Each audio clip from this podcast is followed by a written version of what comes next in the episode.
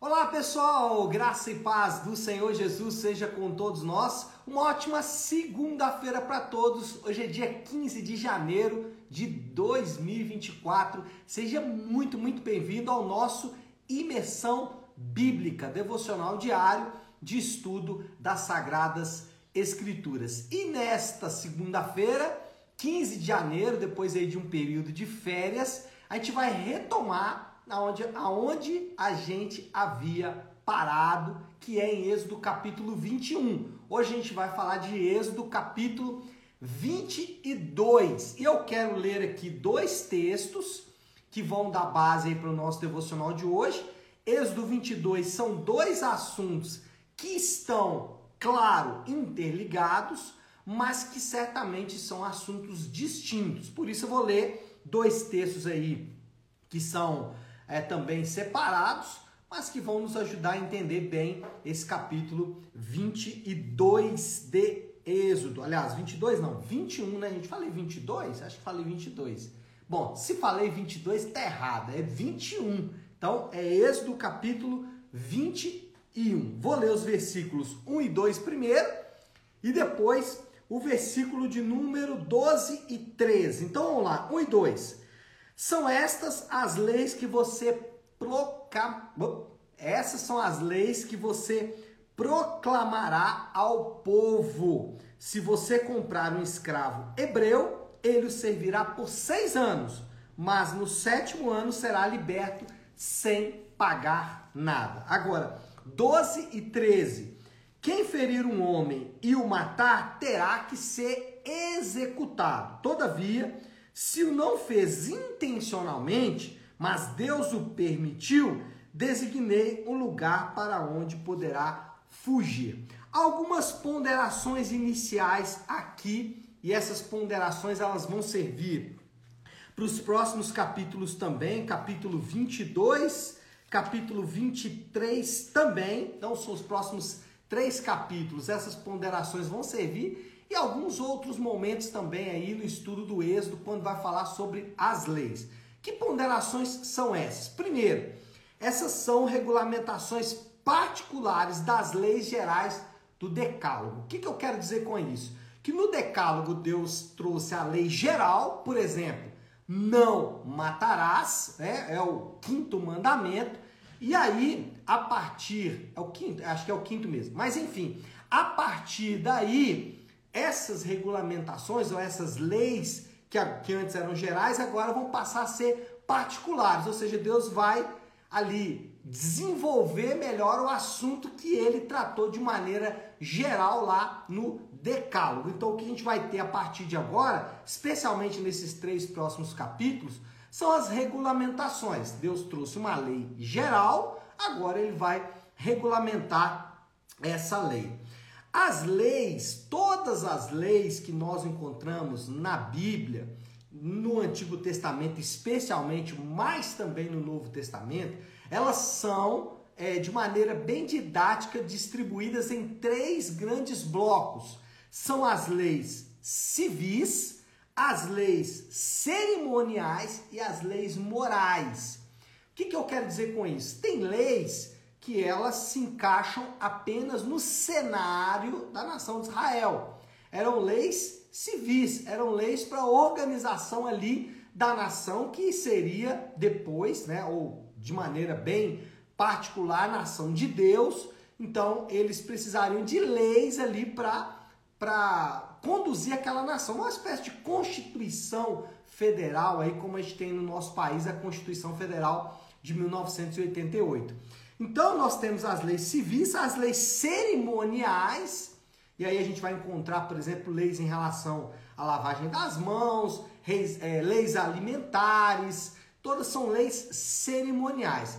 Essas leis civis se é, restringem apenas a Israel, as leis cerimoniais foram completamente abolidas por Jesus e as leis morais, essas leis morais elas não foram abolidas e permanecem vigentes ainda hoje. Então a gente tem que separar isso aqui de uma maneira bem didática, ainda que a Bíblia não faça isso de maneira direta, ela faz isso de maneira indireta, nós podemos separar então as leis sempre nesses três grandes blocos: civis, cerimoniais e morais. Civis restringe a nação de Israel, cerimoniais completamente é, cumpridas em Jesus e as morais permanecem vigentes. Terceira ponderação: as, essa, essas leis que nós estamos vendo aqui são estipulações da lei civil da nação recém-fundada. Essas duas leis, as próximas que vamos ver também, se encaixam exatamente nas leis civis. Então a gente tem que entender, ao ler esse texto aqui, que aqui estão leis civis para uma nação recém-fundada, que é a nação de Israel. Então a gente vai ler isso aqui com os olhos sempre se lembrando que aqui são leis civis para uma nação recém-fundada. Ainda assim, todas essas leis, leis civis, leis cerimoniais e leis morais, todas elas fazem alusão a aspectos espirituais. Ainda que civis, cerimoniais e aí morais também, mas as morais ainda estão vigentes, mas focando aqui nas leis civis e especialmente nesses capítulos que tratam das leis civis, todas elas, civis, é, cerimoniais e morais, fazem alusão a questões espirituais. O apóstolo Paulo diz que a lei serve para mostrar a pecabilidade do homem, para mostrar que o homem é pecador. Então a lei, ela evidencia a pecabilidade. Aí você pode é, evidenciar essa pecabilidade de duas maneiras. Primeiro, se existe uma lei, é porque existe a transgressão da lei. Então, se existe a lei contra a escravidão, é porque existe a tendência dos homens de querer escravizar os outros. E ou poderemos pensar aqui de outra maneira. Né? Se, existe se existe lei, existe transgressão, mas também podemos pensar da seguinte forma: se o Senhor está falando, é porque nós vamos tentar fazer isso de alguma forma. Então, as leis vão mostrar a pecabilidade do homem e isso é um aspecto espiritual da lei que nós não podemos nunca, jamais esquecer. Além de alusões específicas. Então, nos dois casos aqui, a gente vai começar a tratar disso agora, nos dois casos, tanto a questão da escravidão como a questão do assassinato, do, da, do, do, do, da morte mesmo, né? Assassinato, é isso mesmo. É, esses dois casos têm alusões específicas do ponto de vista espiritual. Vamos falar de cada uma delas então? Lembrando sempre que essas duas leis, ou as leis de maneira geral, elas refletem o amor a Deus e o amor ao próximo. Sempre, sempre a gente tem que pensar que a lei ela tem um reflexo no nosso amor a Deus e também um reflexo no nosso amor ao próximo. O que, que nós temos então aqui agora fazendo um panorama geral do capítulo 21 do Êxodo? O que, que a gente tem aqui? Do versículo 1 até o versículo 11 do capítulo 21, nós temos o fim completo da escravidão. Deus aboliu de maneira severa a escravidão nós temos que nos lembrar que a escravidão, nesse período, quase que ao longo da história humana toda, e ainda hoje, porque a gente pensa aí, é, vivendo aqui em Belo Horizonte, no século XXI, que não existe escravidão no Brasil, isso não é verdade. Essa escravidão, ela é efetiva mesmo, de pessoas comprando outras pessoas como se fosse propriedade, e eu poderia citar aqui vários exemplos, mas o exemplo sexual, por exemplo, né, é um, um desses exemplos que a gente poderia dar. Mas qual é o ponto aqui? É que as nações, voltando ao, à história aqui do Êxodo, as nações ao redor, elas praticavam a escravidão de maneira muito comum. Israel era escravo do Egito, vocês vão se lembrar. Israel vivia em escravidão. E aí o que Deus vem diz a partir de agora a escravidão acabou. Seis anos ele pode até te servir. A gente tem que pensar aqui que numa sociedade, especialmente financeiramente arcaica, Israel não tinha nenhuma política econômica estabelecida. Então era muito comum pessoas se entregarem à escravidão por subsistência.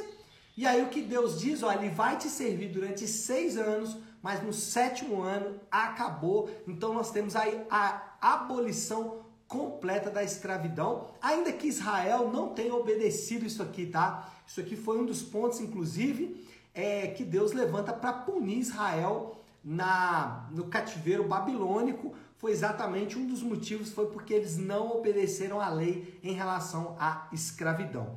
E do versículo 12 até o 36 do capítulo 21, nós temos a proteção da vida humana.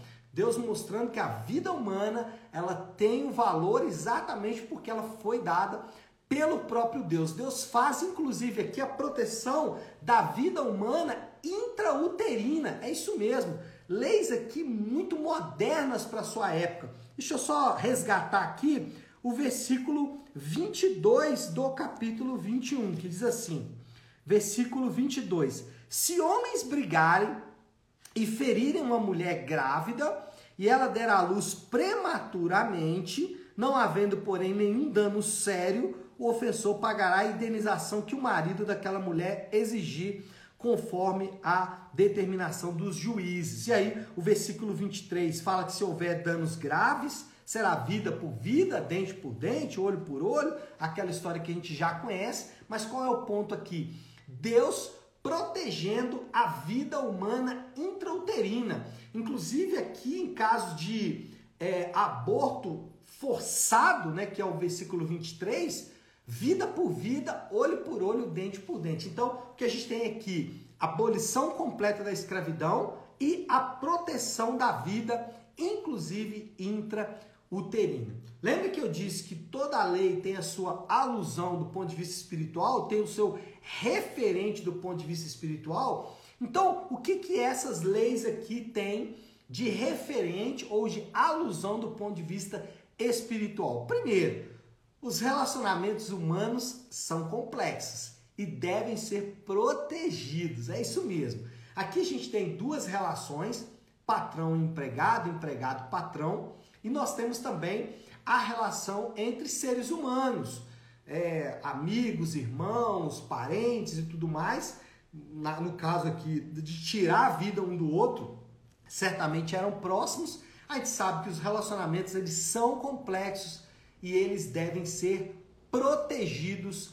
É o sumo aqui dessa lei. Então a gente deve proteger, inclusive, proteger a vida humana intrauterina, então, o aborto é algo que Deus abomina de maneira muito severa. Aqui, inclusive, Deus falando que aqueles que praticarem um aborto, eu estou falando aqui, né, não a prática de um aborto espontâneo, que acontece porque a gravidez foi realmente complexa. Eu não vou entrar muito nesses aspectos aqui. Eu estou falando, claro, daquele aborto causado, especialmente produzido por mentes diabólicas, pessoas que induzem outras pessoas a isso, enfim, nós sabemos do que nós estamos falando aqui, da maldade humana, e não de, de aspectos ou de é, situações que são mais complexas e mais distintas. Mas qual é o ponto aqui? Os relacionamentos humanos são complexos e devem ser protegidos. Dois, os patrões e empregados devem respeitar uns aos outros.